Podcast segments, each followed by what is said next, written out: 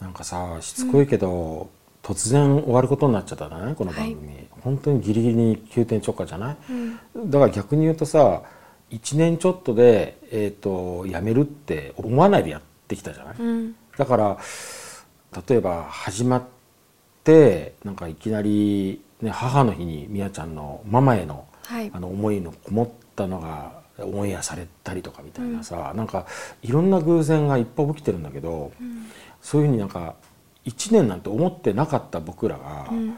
宇宙図書館ツアーが始まってさ、ん。でライブを1回しか見たことない僕がライブ見たらどうなるのかっていうのと、この今回の宇宙図書館は本当にまたねすごいあの深い、はいはい。えーメッセージに満ちていて素晴らしい内容だから、これを見たらどうなるのかって言ってて、結局見れないままだったのにその最終回の1個前の今回僕がその見ることができて、うん。その見た僕のもう感じたままを結局まさしく暴走機関車で話すってこんなんてこうピースがはまるみたいなさ本当ですなねんでこういうことが起きちゃうのかなこの番組は。うん。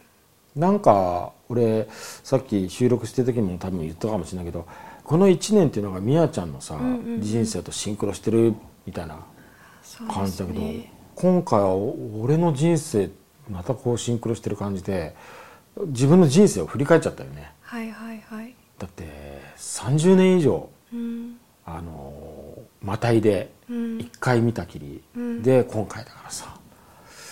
いやーいろんなこと考えたな。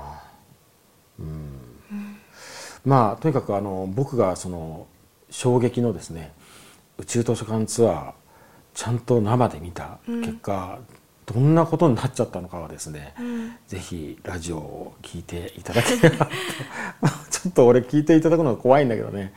いやーでもあの、ね、終わる前にうん。ふさわしい回だと思うので、そこはもう恥じらいを捨ててうん。たくさんの人に聞いてもらいたいなって思います。わかりました。じゃあもう今回は私はまな板の恋ということでですね、え覚悟を決めましたのでぜひ聞いてみてください。